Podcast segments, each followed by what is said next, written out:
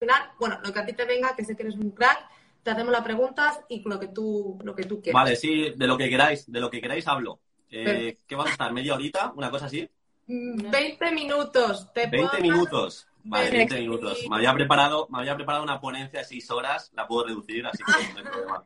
No hay problema, me adapto. Te puedo dar 23 o así, aunque luego sí, si vamos con unos minutos de retraso a las siguientes, pues a ver, tampoco pasa nada. Nah, que va, que va, será, será rapidito, vamos al, al grano y ya está. Bueno, pues es maestro, divulgador educativo y preparador de oposiciones, experto en metodologías activas y en técnicas de estudio y imparte cursos de formación donde ayuda a muchísimas personas todos los días. Pues nada, bienvenido Diego y empezamos. Gracias. Eh, me tengo que presentar, ¿no? Ya estoy presentado, ¿no? Ya te he presentado. Date por presentar. Bueno, digo, pues primera pregunta. Sí, dime, dime, claro. Tus cursos, que además haces millones de cursos, das un montón de tips, de técnicas de estudio, pero si solo pudieras quedarte con uno, o sea, ¿cuál es para ti el más importante de todos?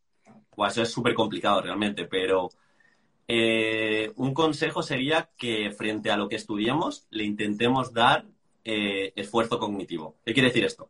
Que no estudiemos de forma pasiva. Es decir, aquello que intentamos aprender, intentar buscar relaciones significativas, intentar hacértelo dinámico en el sentido de, pues, ponerte y retarte. Lo típico de hacer simulacros, hacer mini simulacros, pero siempre eh, intentar entrenar una capacidad que se llama la evocación, que al final es rescatar de la memoria y llevarlo al papel, porque justamente esto es lo que nos vamos a enfrentar al día del examen. El día del examen no vamos a estudiar, o sea, no vamos a tener el material delante, no vamos a tener absolutamente nada, solo nuestro cerebro y esa capacidad de rescatar de la memoria y llevarlo al papel. O en el caso de la exposición oral, rescatar de la memoria y expresarlo. Entonces, eh, mi consejo sería ese, intentar buscar relaciones significativas, utilizar técnicas como el active recall, que es el repaso activo, intentar decir esa lección, ese epígrafe, ese tema sin nada adelante, aunque cueste más, normalmente cuando cuesta más, lo vas a retener más. Y si cuesta muy poquito, es decir, no, yo voy a repasar leyendo y releyendo, pues generalmente eso te da una ilusión de falsa competencia a corto plazo, pero lo que buscamos es que el día del examen tengamos la competencia de, como he dicho, de evocar. Así que sería, sería eso, de forma muy resumida. Luego hay un montón de cosas a tener en cuenta, pero, ¿algún truco en específico para aprender a memorizar? Claro, a ver, memorizar realmente es todo. Es que muchas veces hablamos de, memorizar, pero sin memoria no hay aprendizaje. Entonces, eh, hubo, hubo recientemente una revisión bibliográfica que analizó como las 15 técnicas de estudio que más se utilizan y más utilizan los estudiantes y se vio que las tres técnicas que son las más utilizadas realmente, que es subrayar, leer y releer y hacer esquemas con el material delante, son de las menos eficaces, por así decirlo. Entonces, de nuevo, tenemos que buscar ese significado, tenemos que buscar el ponernos a prueba cada X tiempo, el tener agendado también en, nuestro calendario los repasos. Luego hablaremos de los repasos, pero, pero es muy, pero que muy importante ponernos a prueba, no solo haciendo simulacros enteros de dos horas o de cuatro horas en algunas comunidades, sino conocernos como opositor, ver nuestro eslabón más débil de ese tema y en vez de rehuirlo, intentar atacarlo, intentar decirlo con nuestras palabras, intentar hacer pues ese mini simulacro de 20 minutos y evocarlo de una manera escrita y mm, iría un poquito por ahí, buscar esas técnicas de estudio y no tomar decisiones, es decir, no dependiendo de la motivación voy a estudiar este tema de una manera u otra. De hecho, en mi formación de técnicas de estudio yo creé un algoritmo que son siete pasos y haz siempre estos siete pasos a la hora de estudiar un tema. Primero una lectura más superficial, luego lectura más analítica, hasta que no tengo un conjunto de saberes de este tema, no voy a empezar a subrayar y voy a subrayar desde un filtrado exhaustivo y de esta forma, pues poco a poco ir dándole significado al, a nuestro temario, incluso al supuesto práctico y, la exposición. Genial, Diego. Y mm, has hablado de los repasos antes. ¿Cuál es para ti el repaso más eficaz? ¿El qué, perdón? No te escucho lo último. El sistema de repasos más eficaz. ¿Cuál es para ti? ¿Semanal, diario, mensual? ¿Cómo vale, vale. Eh, esto como todo, no hay una fórmula mágica. Eh, realmente entender, eh, grosso modo, lo que es la curva del olvido, que olvidamos conforme pasa el tiempo. Normalmente, si nosotros estudiamos hoy un tema, tema 1, si mañana no lo volvemos a repasar, estaremos olvidando en torno a un 30 o un 50% del contenido. Si estamos una semana sin utilizar ese contenido a todos los niveles, me refiero, si ese contenido no lo vuelvo a repasar, no vuelvo a aplicarlo en un supuesto, no vuelvo a explicarlo, seguramente habré olvidado en torno a un 60-80%. Y si ese tema no lo vuelvo a mirar en un mes, posiblemente me acuerde de un 5 o un 10%. Entonces, sabiendo eso, que cada uno ajuste su sistema de repasos. Yo lo, que recomiendo siempre es sistema de repasos de arrastre, muy sencillo, hasta más o menos junio, si te vas a examinar en junio. ¿Y esto qué quiere decir? Pues que todos los días voy a repasar en torno a 10-20 minutos lo del día anterior, repaso activo, como hemos hablado antes. El último día de la semana me voy a bloquear en torno a 2-4 horas para repasar, no de manera acumulativa todo lo que llevo en el mes, sino solo esa semana. Y los últimos días del mes conforme vaya pasando, en este caso estamos ya en mayo, pero si hubiéramos hecho una planificación más en grande, los últimos días del mes me los bloqueo para repasar sí que sí todo lo acumulado. Eso es un poco repasos de arrastre. Y siempre, como, como digo, conocerse, intentar no repasar de la misma forma. Es decir, si yo hay un epígrafe que ya me sé bastante bien, pues intentar profundizar en el, justo en mi eslabón más débil. Y conforme se acerque el examen, como he dicho, yo en junio sí que cambiaría y empezaría a hacer vueltas. Es decir, imaginaros que empieza junio, me quedan 20 días para el examen, yo llevo 20 temas, pues voy a intentar darle mínimo entre 3 y 4 vueltas al temario. Muy fácil. Pues la primera vuelta en 8 días me voy a intentar repasar y estudiar, estudiar no, repasar eh, los 20 temas. Pues vale, me sale una media de 2, 2,5 temas cada día. La siguiente vuelta más rápida. Si hemos hecho la primera en 8, pues la haré en 6 y me van quedando pues hasta los 20 días previos del examen intentar hacer en torno a 3, 4 vueltas. Súper interesante.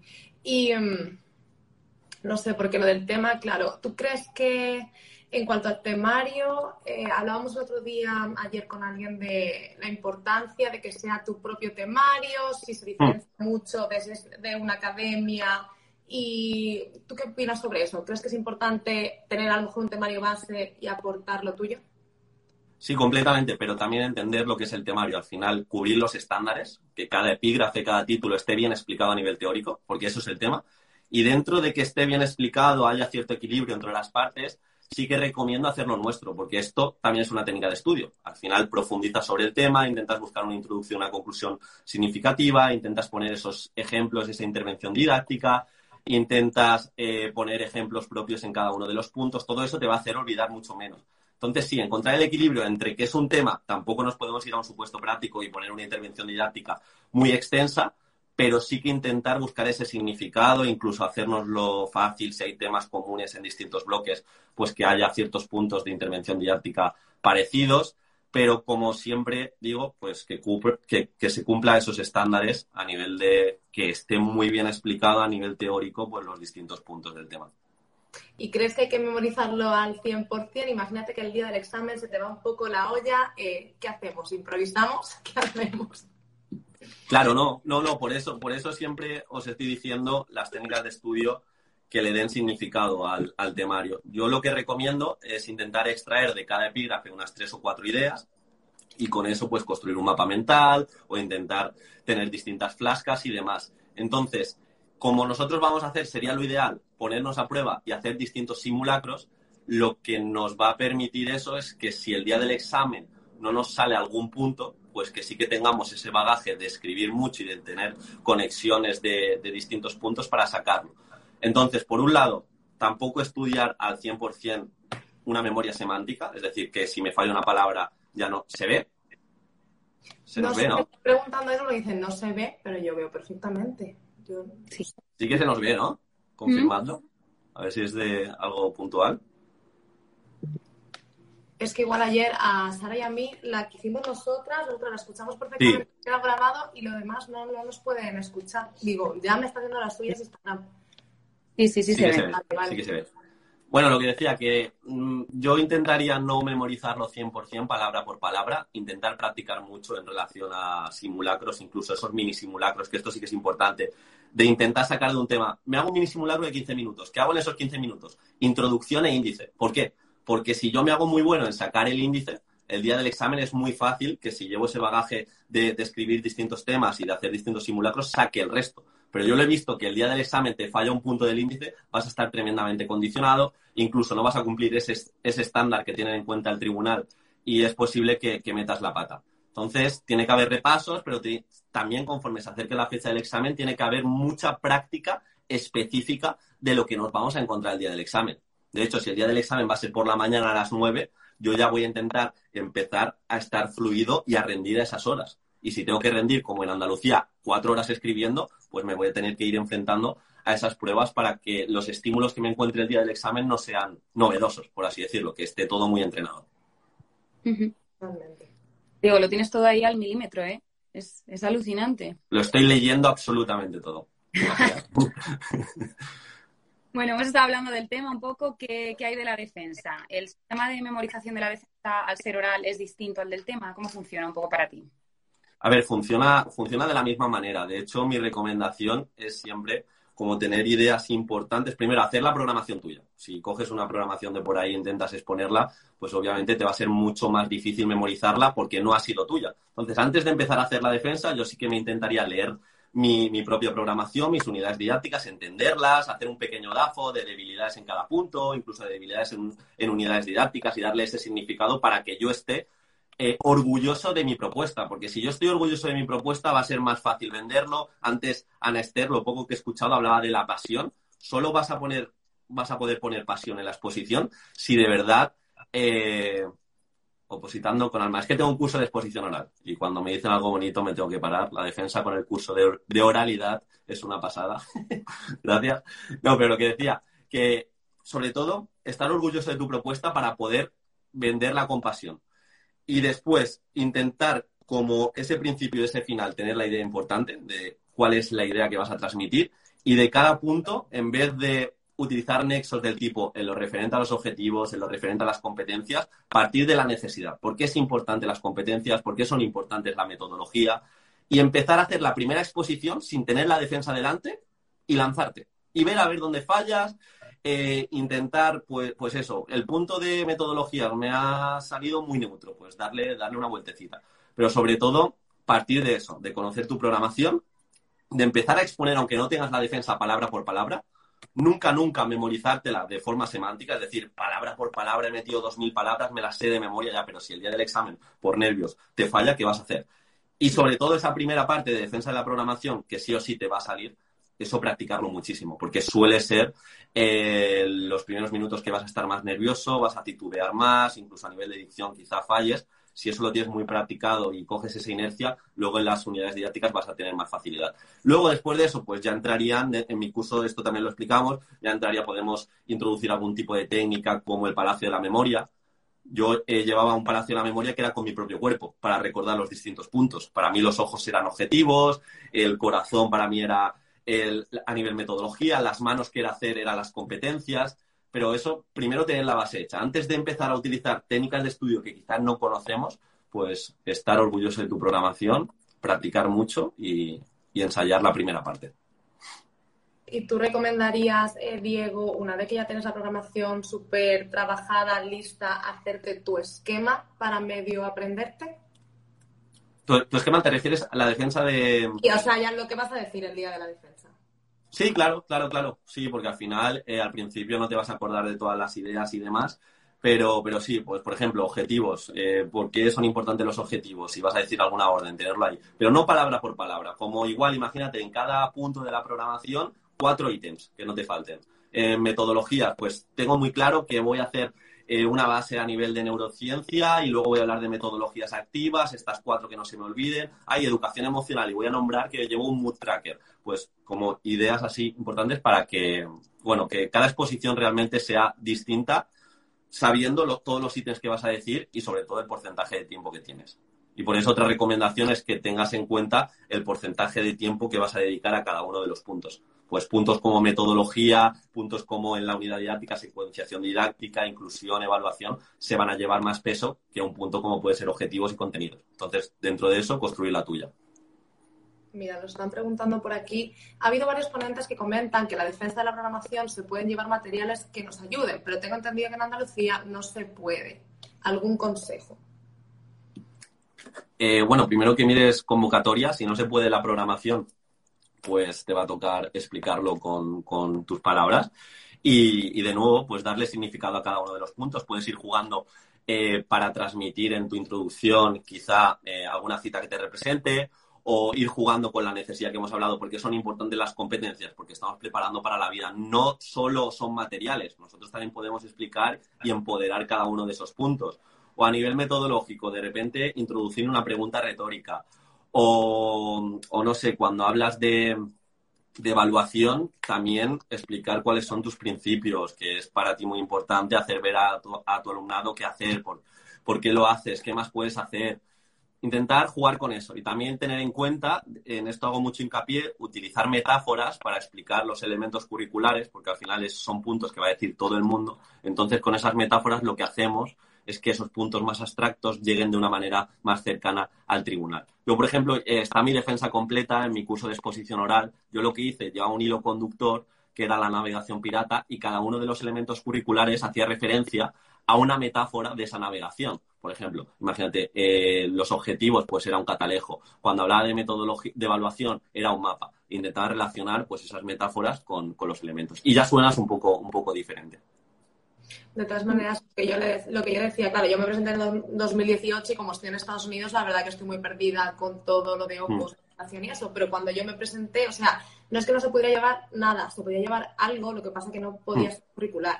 Entonces yo, pude, yo pude llevar fotos, yo pude llevar mm. una caja que creé que era un buzón, entonces, bueno, pues algo puedes llevar, utiliza luego ya, véndete, es lo que dices, ¿no? Cuando tú estás seguro de lo que llevas, pues véndete y lo vas a poder eh, mostrar con pasión y les vas a llegar más. Aunque no puedas enseñar tu super geniali o tu super actividad que has creado. Pero bueno, eso es más que nada, por lo menos, ¿no?